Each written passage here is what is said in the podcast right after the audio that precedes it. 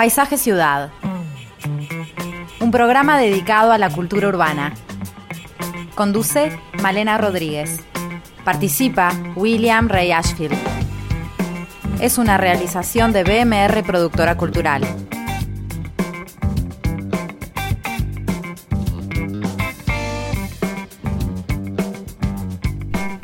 Muy buenas tardes a todos. Bienvenidos una vez más a Paisaje Ciudad. Qué linda la cortina de Urban Funk de Beto Ponce. Y bueno, vamos a estar hablando de paisaje justamente hoy, un paisaje cada vez más rico, especialmente desde el punto de vista humano, porque estamos cada vez más rodeados de un entorno humano visual y sonoro con muchos matices. Y eso lo podemos percibir en los acentos de lo que hablan las personas, los léxicos, las expresiones, los grupos muy coloridos que denotan fuertemente un origen distinto al local. Estamos ante un fenómeno como es el de la migración que es muy complejo y que permea distintas capas con diferentes eh, influencias en los sectores de la sociedad. Recuerdo en la última muestra de, eh, Guerra Intendente que hubo una instalación a cargo del artista Federico Lagomarcino que estaba este, titulada iWiFi y allí se mostraba un mapa donde se indicaban los movimientos de las personas que trabajan con deliveries, los chicos que se, se mueven por la ciudad en moto y que muchas veces están concentrados en ciertos puntos donde pueden colgarse a una red de acceso libre. Desde 2014 y en especial en los últimos años, el país y la ciudad se han, se han visto eh, con mucha llegada de distintos grupos que han venido de distintos lugares, armenios, libaneses, sirios y muchos caribeños, hay venezolanos, cubanos, dominicanos, peruanos, también hay argentinos que vinieron a vivir, no a, veranear solamente, sino que se han instalado aquí, con lo cual Montevideo realmente se ha convertido en una ciudad eh, de muchas culturas. En el programa de hoy vamos a preguntarnos de qué forma afecta la llegada de grupos humanos de distintas culturas al paisaje citadino. ¿Qué sucede desde el punto de vista urbanístico? ¿Se dan nuevos usos del espacio? ¿Cómo se da la integración y la permeabilidad cultural?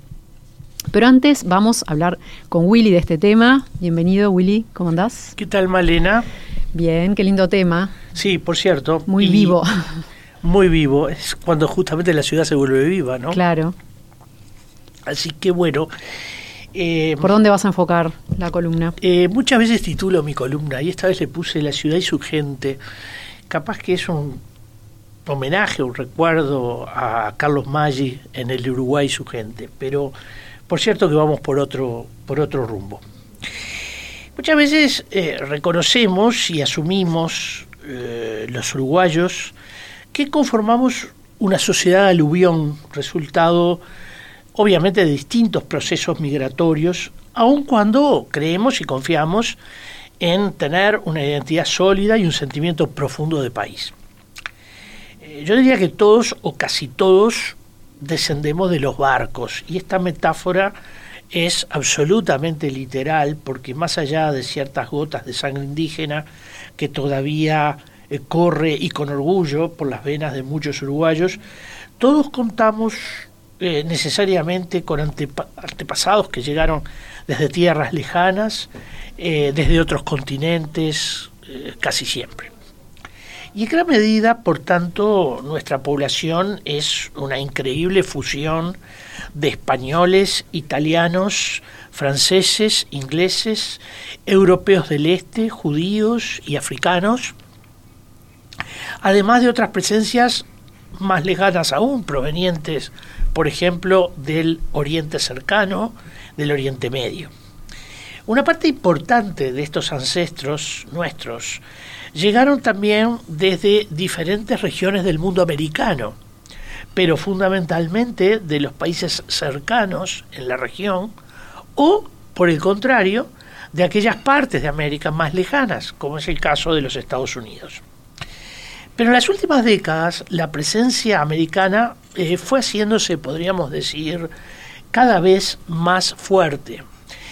Primero, eh, y en la década del 90 y la, la primera del 2000, llegaron hasta estas costas muchos peruanos, y sobre todo peruanas, buscando trabajo para ayudar a sus familias que permanecían muchas veces viviendo en Lima o en Cusco, en Ayacucho o en Arequipa. De a poco algunos retornaron a su país mientras otros establecieron su residencia permanente en el Uruguay, legándonos muchos saberes como su instrumental musical y su maravillosa gastronomía peruana. Un poco más tarde, y escapando ya de las dictaduras instaladas en sus países, llegarán hasta aquí venezolanos y cubanos, aportándole a nuestra sociedad una nueva manera de vivir la alegría, de reírse de la dimensión trágica de la vida y enseñarnos sus modos amables, aquellos que, por cierto, muchos de nosotros hemos ido perdiendo. Deberíamos también incluir entre estos últimos procesos de llegada de migrantes a los dominicanos, quienes también fueron en busca eh, de una mejor vida y prosperidad que creyeron y quizás la encontraron en el Uruguay. Pero eh, situación diferente en cambio es la de tantos argentinos que han preferido vivir los tiempos de pandemia en esta otra orilla del río de la, Plata, siempre bajo una lógica eh, incertidumbre de saber si su estadía eh, no podrá ser para siempre o simplemente si será una estadía pasajera. Todos ellos, eh, podríamos decir, están dejando su marca, y me animaría a decir su buena marca en nuestra forma de ser, afirmando la apertura hacia una cultura de lo diferente o de lo diverso, que es lo que nos caracterizó, eh, por ejemplo, a nuestros abuelos, ¿verdad? Este, en las primeras décadas del siglo XX o en las últimas del siglo XIX, es decir, esa capacidad de abrirse al que hablaba cocoliche, al que eh, podía mm, hablar una especie de español con yiddish o que eh, era capaz también de recibir los aportes de todas esas culturas que llegaban en mm, diversidad de aspectos de la vida cotidiana.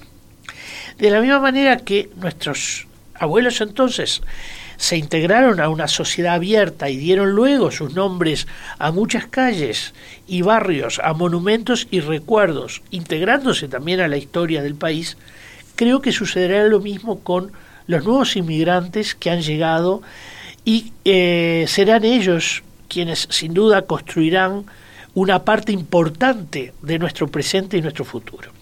Sin duda, la ciudad se adaptará a esos cambios en la forma de vivir sus espacios públicos, quizás con más ritmo, mayor música y una potente alegría. Ahora que hablabas de los argentinos, eh, me parece súper interesante. Hoy vamos a estar enfocando el programa este, que es una puntita, ¿no? Porque es un tema inmenso y seguramente volvamos más adelante. Hoy vamos a enfocarnos más en, en, lo que es la migración de, eh, más, eh, de los países más del norte de América. Pero me interesa este, esto que hablabas de los argentinos, justamente porque llegó un mensaje eh, al, al, WhatsApp estos días que me llamó mucho la atención, que dice, la gratitud en silencio no sirve a nadie, argentinos viviendo en Uruguay. Hola, quisiera hacer la siguiente reflexión. En estos días casi todos los que nos hicimos residentes en los últimos tiempos hemos sido total o parcialmente vacunados. En muchos casos obtuvimos turnos antes que los propios uruguayos. Uruguay nos brindó la posibilidad de no terminar en un CTI y quién sabe, de seguir con vida. Nos dieron gratis y con una sonrisa la vacuna, no importa cuál. Nos dieron la que tienen. Y con un plus, Uruguay no es un país rico. Entonces, dice el mensaje, mostremos nuestro agradecimiento. Me, gustó cómo, cómo, cómo encara eh, esto que quiere decir. Hay cientos de lugares donde podemos hacer una donación. Yo personalmente encontré estos dos y acá nombra a Involucrate UI, Involucrate UI y a Fundación Retoño, www.fundacionretoño.com. Cuando estemos frente a un uruguayo, démosles las gracias por haber compartido su, su, salud con nosotros. Que ellos sepan que les estamos eternamente agradecidos. La gratitud se expresa. Por favor, difundir y firma Andrea B. Cédula Identidad 6430-2880. O sea... Es eh, muy, muy gratificante escuchar eso. Escuchar eso y ese, ese llamado, ¿no? A, bueno, a, agradecer con acciones, ¿no? está muy bien. Sin duda, sin duda. Pero bueno, hoy vamos a estar eh, enfocando nuestro programa, como les decíamos, eh, al tema de la migración como un poco más lejana de, de, otros países de América, digamos, y con nosotros va a estar Daniel Belandrea, que es arquitecto urbanista y además venezolano. O sea que es un interlocutor ideal para este diálogo. Para ir haciendo boca, antes de irnos al corte, vamos a escuchar música de Oscar de León, que es un clásico muy chévere de la salsa venezolana.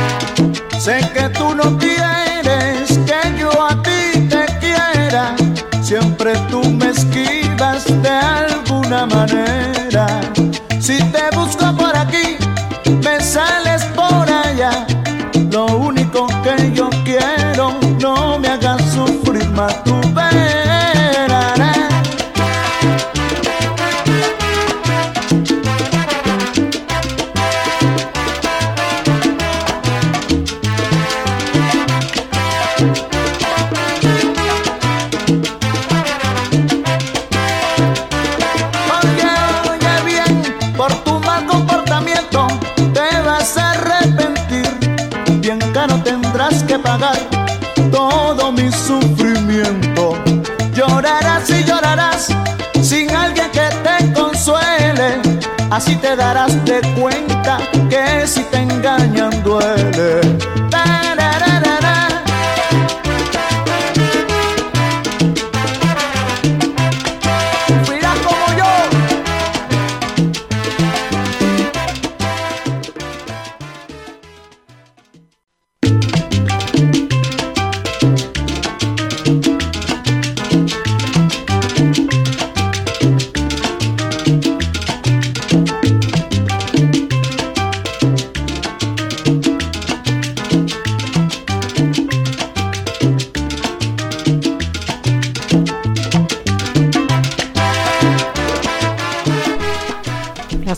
Este ritmo por las calles de Montevideo, que muchas veces los vemos bailando en la Rambla, en otros lados. Ahora estamos escuchando Oscar de León con su tema Llorarás, que fue una sugerencia de nuestro invitado de hoy, Daniel Belandria, que es arquitecto y urbanista, egresado de la Universidad Simón Bolívar en 2006, tiene un máster en diseño arquitectónico y aparte del ejercicio de la profesión ha sido profesor de urbanismo en la ORT, hoy día es profesor de la Facultad de Ingeniería de la Universidad de Montevideo. Daniel llegó a Uruguay con su familia hace casi cinco años, luego de trabajar en Venezuela en el desarrollo de espacios públicos para asentamientos, favela como le llaman allí. Daniel, un gusto recibirte. No, encantado de estar acá con ustedes y poder compartir la experiencia del espacio público y también de la migración. Bien, empecemos hablando de tu experiencia personal. En Venezuela vivías en Caracas, en una ciudad que es una ciudad que tiene aproximadamente la población de todo Uruguay, más o menos. ¿Cómo te impactó Montevideo como desde el punto de vista de arquitecto y urbanista?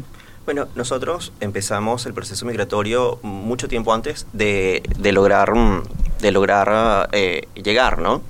Y habíamos investigado por internet y cuando llegamos fue mm, una sorpresa positiva. La ciudad era mucho más encantadora de lo que habíamos investigado, de lo que habíamos visto y nos sorprendió positivamente.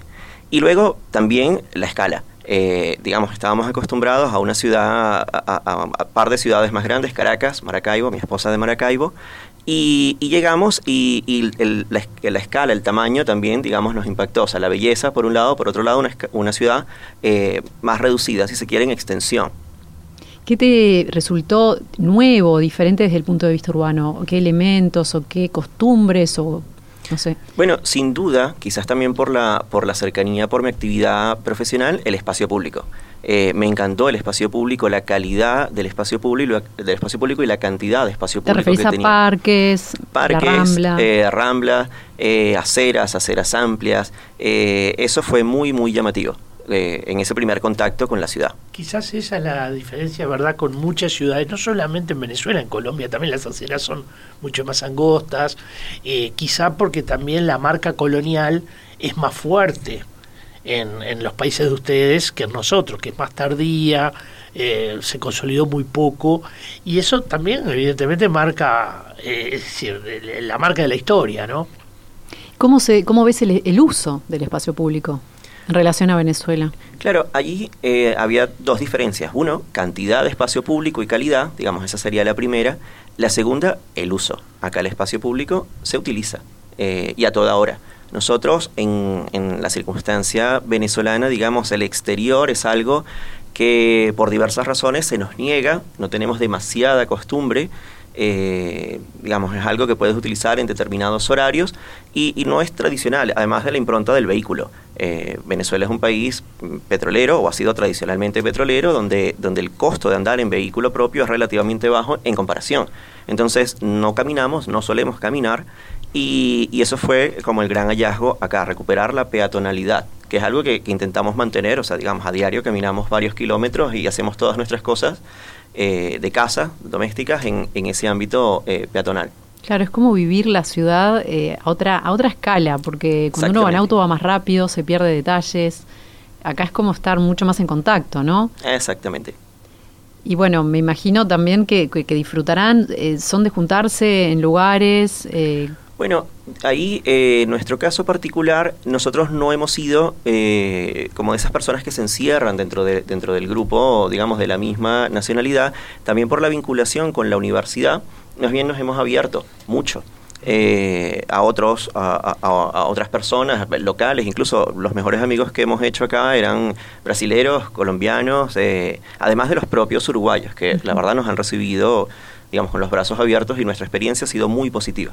¿Crees tú que puede haber una cartografía de Montevideo según la presencia de inmigrantes? ¿Hay lugares de mayor concentración? O sea, yo, por ejemplo, no lo visualizo, pero quizás sí ya existan áreas con mayor identidad dominicana o venezolana o no sé, eh, ¿qué, percepción tenés de esto? Bueno, es complicado eh, decirlo categóricamente, requiere de, un estudio, etcétera, pero hay razones prácticas que nos llevan a ubicarnos, a posicionarnos dentro de la, dentro de la ciudad. Eh, los ejes urbanos principales son muy atractivos para quienes somos emigrantes, debido a que no conocemos o por un tema de transporte. No, no, es casualidad que Ciudad Vieja sea un lugar donde hayan grupos migratorios concentrados además de, digamos, de, con cierta afinidad en términos de idiosincrasia que terminan generando eh, colectivos que son identificables perfectamente. Probablemente hay cierta cercanía, fuentes de trabajo, etcétera. Creo que esa pudiera ser una determinante. Sí, se me ocurre que quizás deban haber, por ejemplo, eh, lugares donde suelen encontrarse, quizás no necesariamente vivir en las mismas partes de la ciudad, pero lugares que llevan a, bueno, ya sea porque ahí se baila de determinada manera o hay determinada música, o no, se me ocurre que más esa debe ser el, el, factor de, afinidad de, venezolanos o dominicanos. O... Claro, en lo relativo al Caribe, por ejemplo, la Rambla, la playa, el agua, es, es un lugar, eh, digamos, preponderante, ¿no? Evidentemente nos trae imágenes de, de nuestros lugares y es un lugar de reunión. Otro puede ser eh, Parque Rodó, por ejemplo, por la centralidad, la libertad. han habido varios encuentros, mm, digamos, sociales, de musicales, etcétera.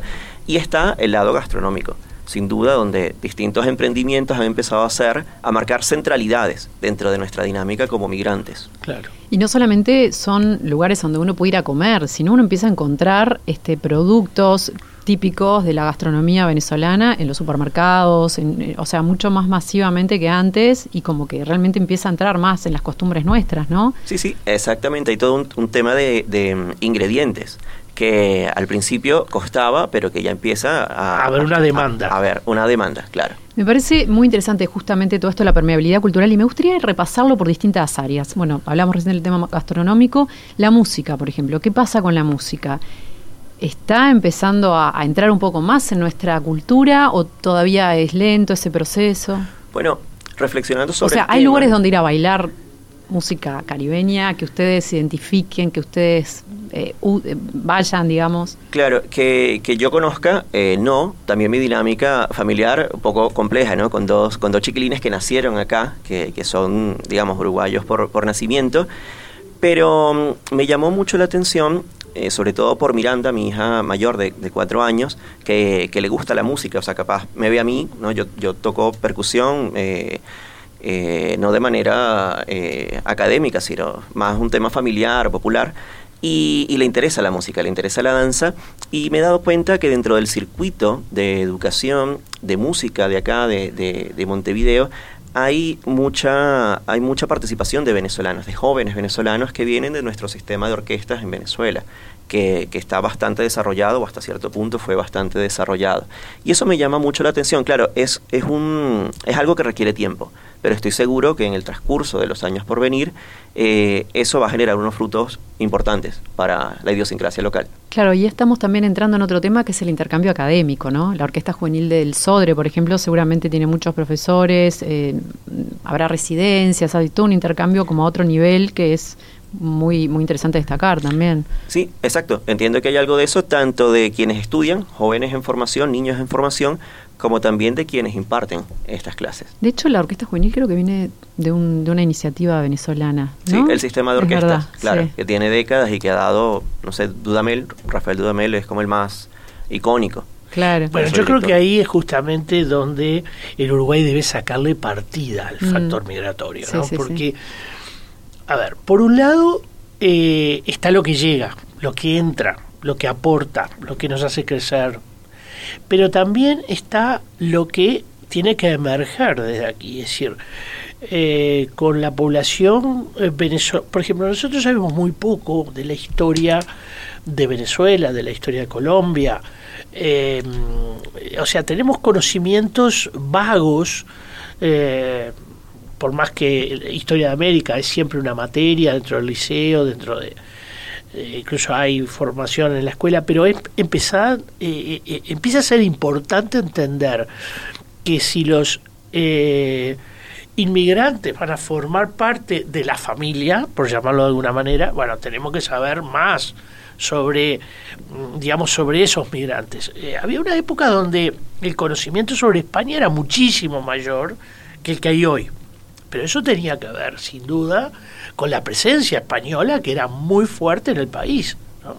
Lo mismo pasa con Italia. Es decir, eh, creo que, que ahí hay que hacer un esfuerzo importante en lo que es la formación local para, este, para llegar mejor a los orígenes, ¿verdad?, de estas culturas que se están integrando a la nuestra, ¿no? está buenísimo también sentir eh, ese ser latinoamericano, porque uno cuando realmente empieza a conocer a sus hermanos de continente, digamos, es como porque hay una conciencia latinoamericana que no todo el mundo la tiene y nunca sabe mucho qué significa. Cuando empezás a conocer y salís de, Monte, de Uruguay y, te llaman latinoamericano, o sea, es interesante poder profundizar en esos lazos para luego saber de qué estamos, o sea, sentir realmente lo que somos, ¿no?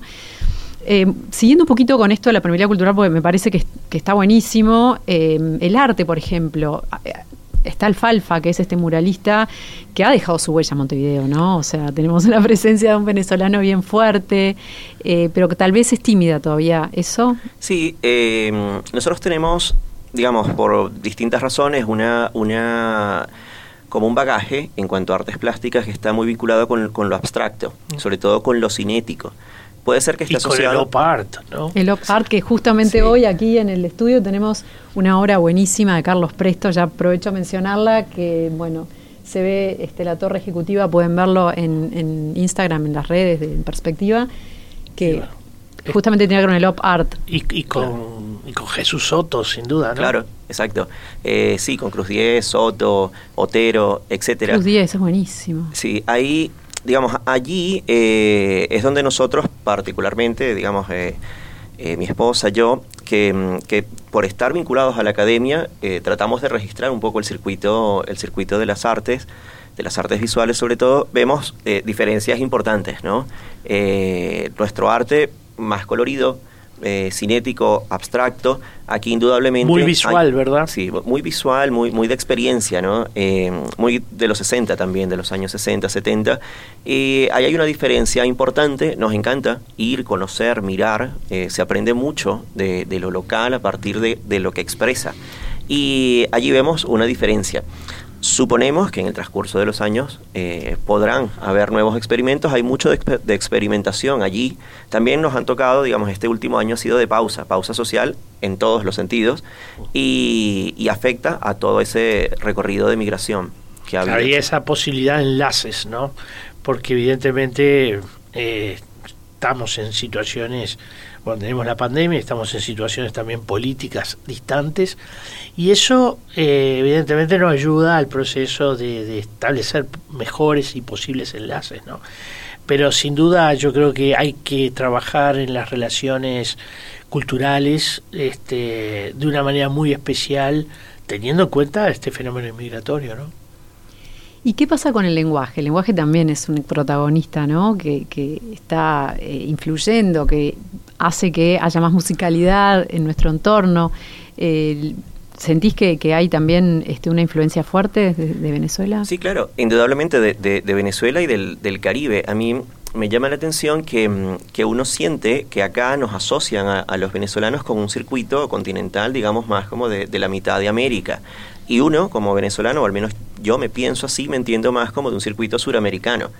Eh, pero claro, nos escuchas hablar un dominicano, un cubano, un venezolano y dices, esto es más o menos lo mismo. Eh, o, o, nos confunden. Y, digamos, hay razones también para, para entenderlo.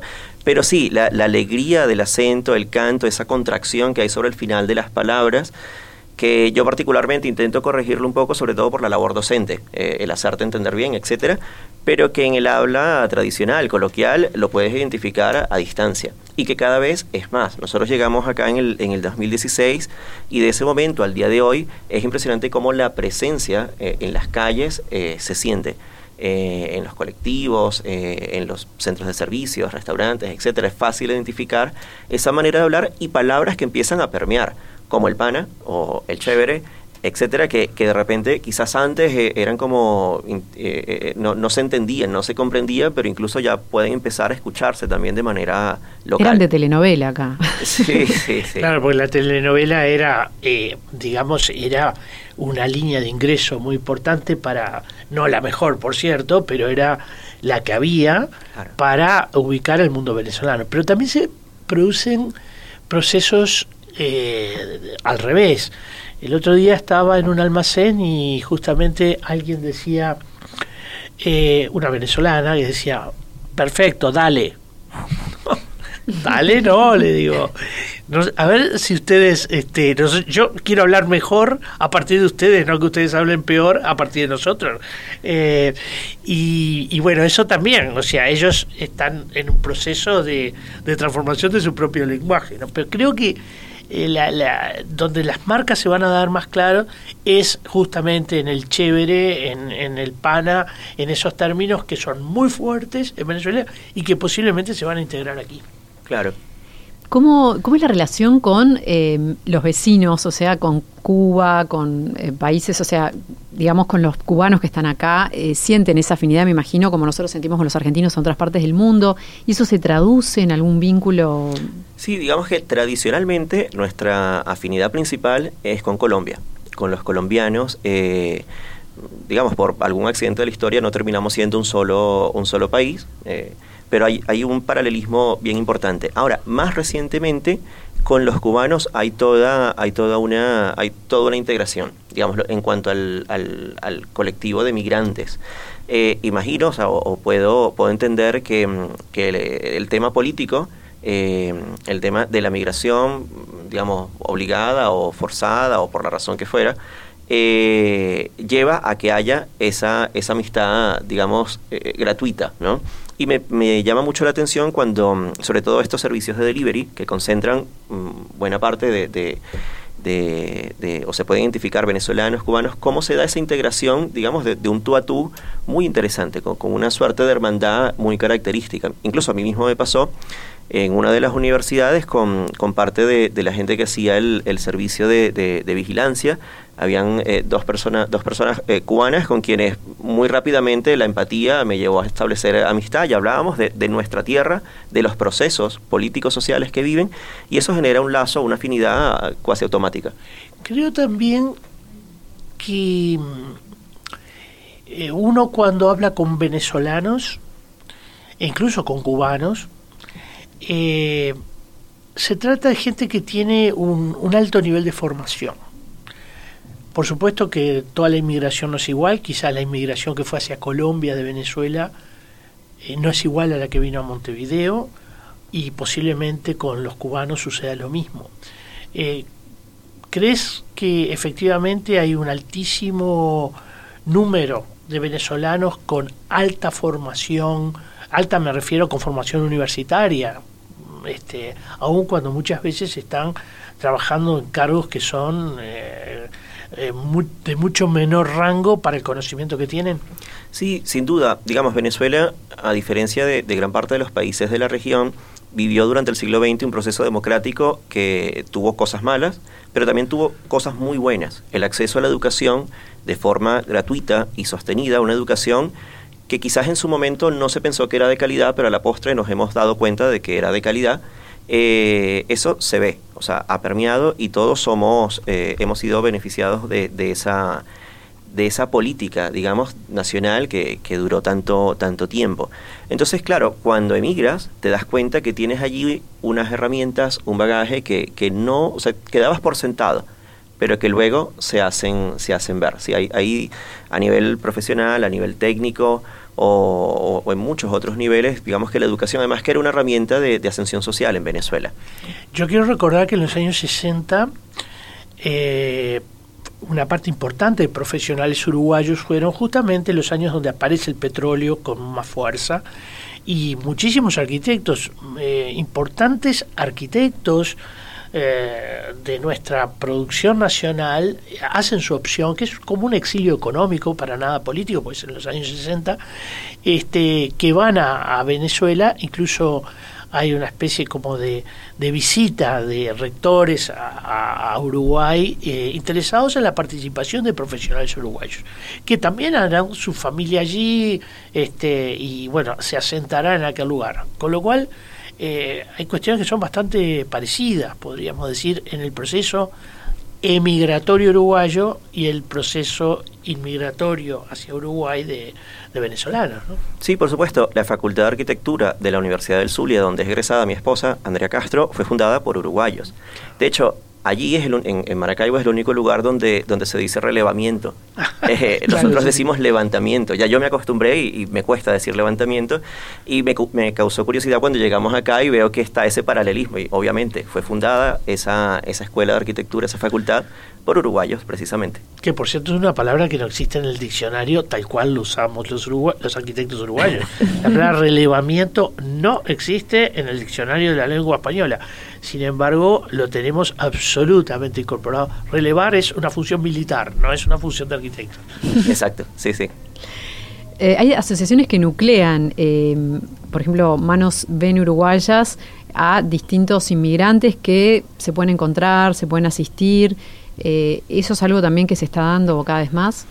Sí, sí, sin duda. Eh, yo me di cuenta que nosotros, mm, por todo el proceso que hemos vivido en Venezuela en las últimas dos décadas, hemos crecido en, en, algunas áreas de conocimiento y hemos decrecido en otras. Por ejemplo, el tema tecnológico, al menos en la disciplina en donde yo, en, en arquitectura, que es donde yo eh, opero, eh, me ha tocado tener que eh, estudiar mucho en los últimos años, luego de que salí. Pero en la parte social, creo que hay un, nosotros hemos, por toda la crisis continuada que hemos vivido, creo que ese es un, un valor agregado de nuestra idiosincrasia, de nuestra sociedad. Y, y, esa vocación por lo social es algo que sin duda se ve en manos veneguayas, que desde el primer momento, al darse cuenta de toda la crisis migratoria que hubo, eh, fue tender la mano a esas personas que llegaban. O sea, hay casos dramáticos, capaz no, no, no viene el caso mencionar ninguno, pero de gente que necesita sin duda ese apoyo.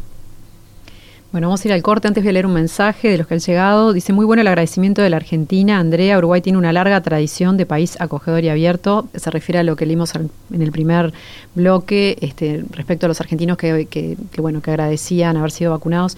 Dice, esto va mucho más allá del Greg Mortimer. Igual es polémico lo que se hayan, que se hayan vacunado residentes extranjeros antes que muchos nacidos aquí. Importa la diferencia, es una situación compleja. Bueno, un comentario de un oyente.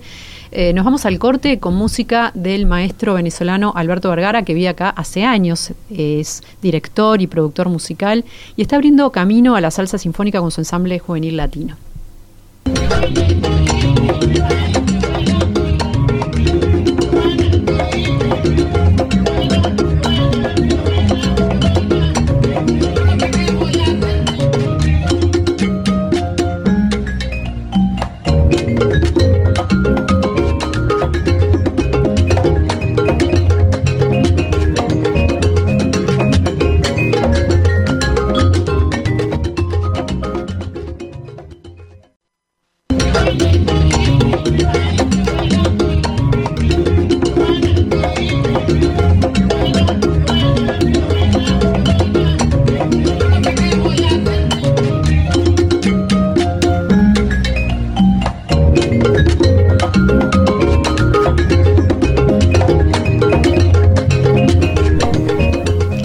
Tema del venezolano radicado en Uruguay, Alberto Vergara, es una presentación del grupo en las calles de Montevideo el Día de Patrimonio en 2016. Y voy a leer un otro mensaje que mandaron. Conozco al arquitecto Goyoaga con ese derrotero por Venezuela, por Venezuela creo que fallecido. Un arquitecto Sí, conocido. Goyoaga, sin duda, eh, un arquitecto que va a estar también vinculado a la Universidad de Zulia, Iglesias Chávez, Milló, Luis Basil, Chiancone, ¿eh? todos arquitectos que más o menos eh, llegan a Venezuela en aquellos años 60, algunos un poquito más. También está el quizás el, más exitoso de los arquitectos uruguayos en Venezuela, que fue el arquitecto Galia, aunque fue formado en Argentina, no en, nuestra universidad, y que hizo obras realmente de referencia en, en, en Venezuela. Ese fue todo un proceso muy eh, interesante de, de, nuestros arquitectos de la diáspora, ¿verdad? Este, y que produjeron y dejaron una marca bien, bien interesante eh, en el caso de Maracaibo y de algunas partes de, de Venezuela. Bien, nos estamos conversando con Daniel Belandria y nos decías, eh, nos hablabas un poco de tu visión de Montevideo. Caracas es una ciudad con un tráfico muy importante, lo decías al comienzo, que se usa muchísimo el auto. ¿Cómo ves a Montevideo desde el punto de vista de la movilidad? Bueno, eh, digamos que mi, visión siempre es un poco polémica cuando la contrasto con los locales. Eh, creo que también está muy eh, muy definida por los trayectos propios. Pero en comparación con la región, a mí me parece que el sistema de movilidad es bueno y algo que yo creo que debería de um, apoyarse mucho es eh, intentar, digamos, maximizar esa, esa llegada de, del transporte colectivo. O sea, hay mucha preferencia, entiendo que hay cierta novedad en el, en el transporte privado, pero creo que ese no es el, el ese no debe ser el, el, destino. El destino es más bien eh, lo colectivo. Eso haría de nuestras calles de, de sus calles una unas muy mejores calles eh, con mucha menos eh, congestión. Igual me parece que todo el tema del tráfico acá es relativamente menor en comparación con otras ciudades. ¿Y cómo ves, justo hoy hablamos también de los deliveries, cómo ves todo este movimiento de motos, de, no sé, calculo que en Venezuela no es tan así. No, todo lo contrario. Ah, es, es, algo, sí, es algo muy, muy, o sea, uno lo ve y, y, y piensa o siente que eso es traído eh, tal cual de allá. Porque mm, en Venezuela, digamos, hay, hay un tema aspiracional de, del vehículo propio, que cuando no te da para el auto, bueno, al menos eh, la moto, ¿no? Y debido a los problemas de congestión tan, tan graves, o sea, a ver, yo podía pasar tres horas al, al día en mi auto, a pesar de vivir en todo el centro de la ciudad. Eh, es, eh, una de las primeras cosas que hacen las personas cuando llegan es tratar de replicar esa condición inicial. Y también por el acceso al, trabajo, de alguna manera entonces aparece el delivery, aparece la moto con, con esas maneras tan propias de allá. Creo que es un fenómeno que, que se replica y que va increyendo, eh, digamos, con los últimos años. Acá hay una, una película, un documental muy interesante, hecho por Mariana Viñoles hace un tiempo, que es sobre los inmigrantes sirios. Se llama El Gran Viaje al País Pequeño. Y bueno, en diálogo aquí con, con Romina Andreoli, en perspectiva, Mariana comentó que uno de los integrantes de más edad de las familias sirias que, entrevistó, que no podía adaptarse, decía sobre Uruguay que, por ejemplo, acá no hay mezquitas. ¿Te parece a ti que Montevideo es una ciudad eh, limitada desde el punto de vista de infraestructura para, para albergar una población eh, más de todo el mundo? O no sé si sentís que le falta algo desde tu punto de vista como venezolano. No, más que limitada, no. Al contrario, creo que es una ciudad que es coherente, acorde con la cantidad de personas que viven acá. Sí creo que puede densificarse muchísimo más. Hay cierta controversia por, digamos, algún comentario por allí donde se hablaba de que acá cabía no, no sé cuántas personas más. Y, y, realmente, o sea, yo lo percibo así. Eh, creo que hace falta también poner, ponerse en referencia con otros lugares. La densidad en las ciudades es fundamental para el, para el, el buen servicio, el buen funcionamiento de los servicios, precisamente. Esta es una ciudad que se extiende mucho, muy extendida con, con, densidades muy bajas, digamos, a medida que uno se va alejando del centro. Y muchas cosas fueran posibles si la densidad aumentara. Eh, sin duda, claro, de forma planificada, organizada y con todos los, los equipamientos requeridos, claro, sin es duda. es una ciudad muy cara. Es claro. una ciudad muy cara porque tiene una extensión de su infraestructura eh, muy grande, cosa que es bueno y sobre todo es previsor.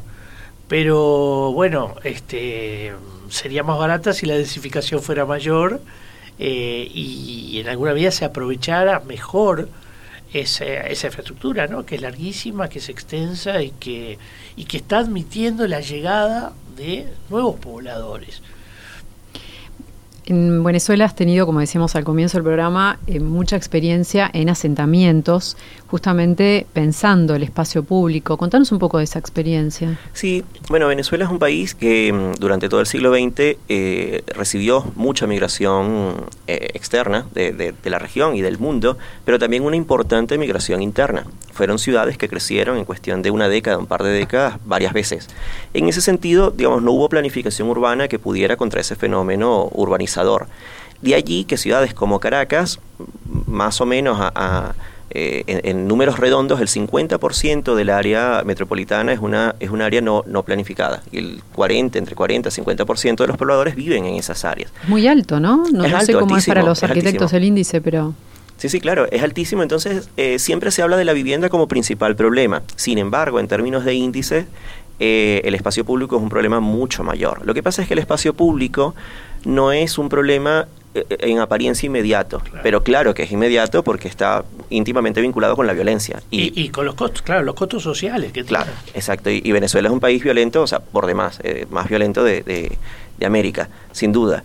Eh, si vamos a los números, a los índices de violencia precisamente. Entonces, claro, el problema del espacio público es que nos pertenece a todos y no le pertenece a nadie y como no tiene una utilidad inmediata obvia, eh, nunca aparece. Y en las zonas donde no, no hay un urbanismo planificado, incluso en las que sí hay urbanismo planificado, eh, no siempre está.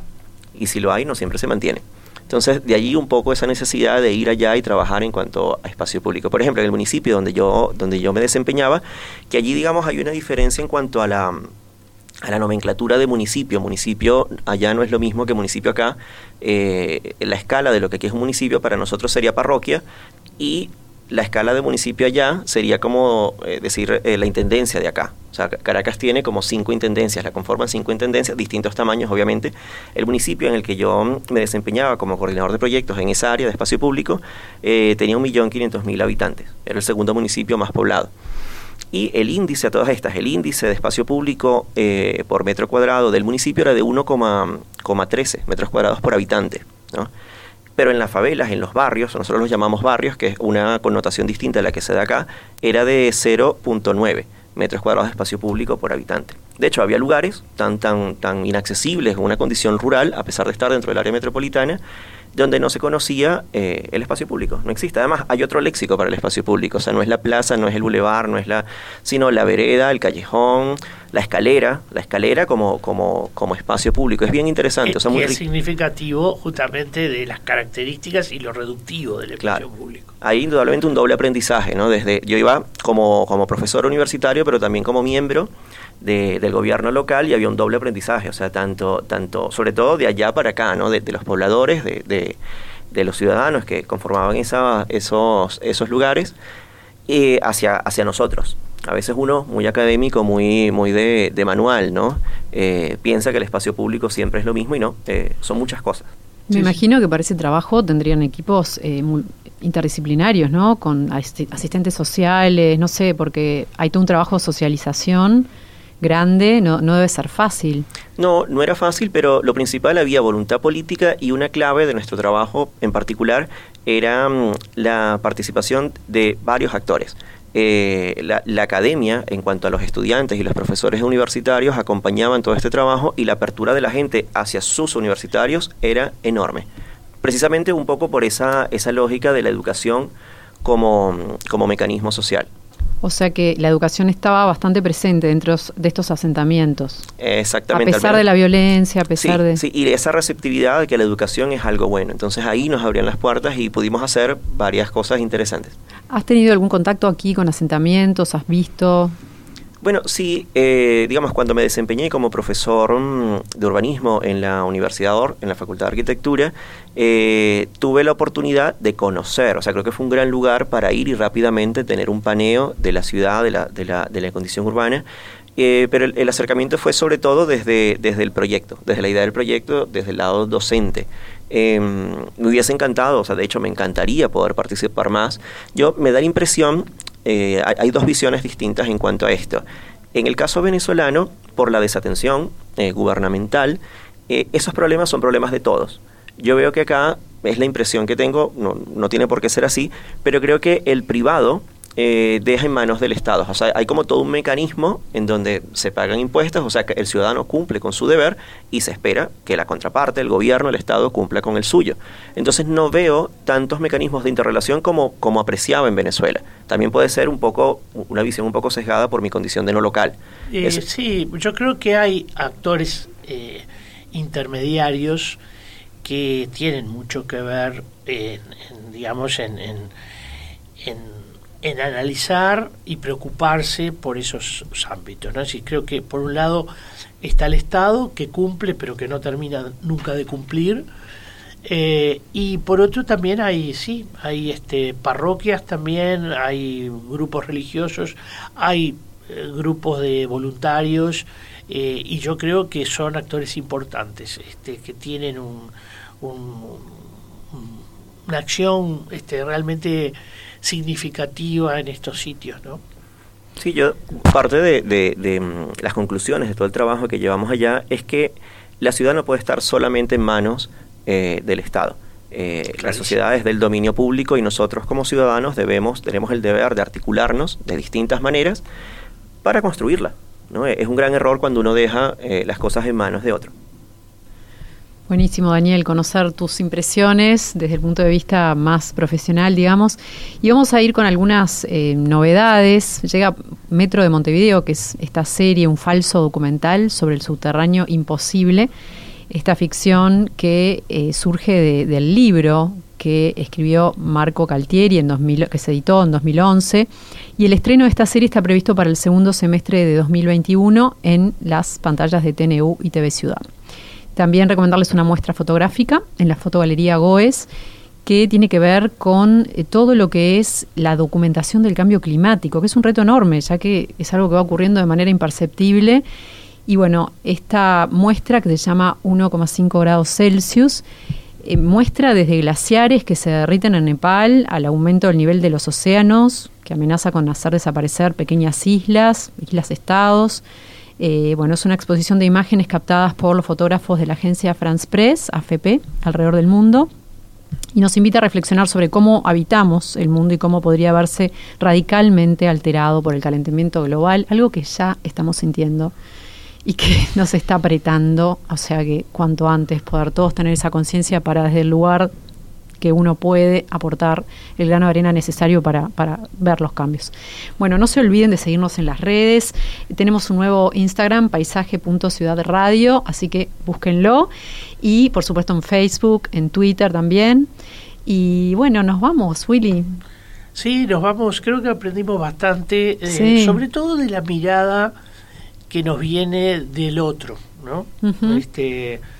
Eh, a la que hay que prestarle bastante atención, eh, tratar de dejar de mirar el ombligo y, apreciar cómo nos ven, porque esa es una buena manera también de ser mejores.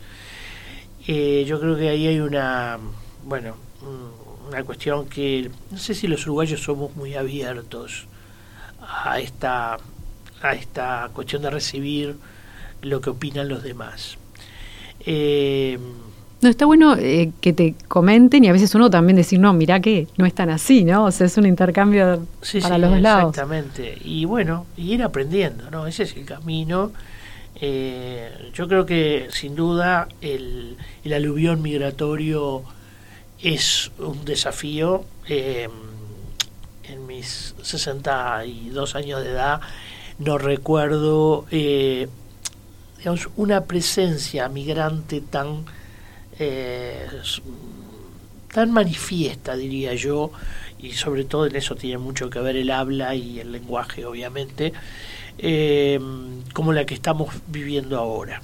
Eh, realmente para mí es un, un, un, efecto nuevo, posiblemente no para hubiese sido lo mismo para mi padre, que vio toda la llegada de españoles luego de la de la guerra civil este, española eh, y que bueno eso implicó también un impacto este, de presencia de, del otro ¿eh? este, en este lugar. bueno, van a empezar a cambiar los apellidos, ¿no? Claro, eh, las mezclas van a ser otras. Apellidos nuevos, evidentemente, palabras nuevas, gustos nuevos, modismos nuevos.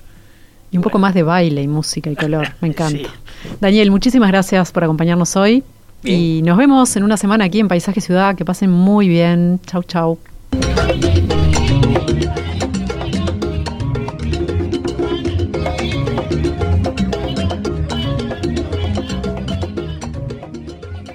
Paisaje Ciudad. Un programa dedicado a la cultura urbana. Conduce Malena Rodríguez. Participa William Ray Ashfield. Todos los jueves a las 14 horas con repetición a las 21. En Radio Mundo 1170 AM.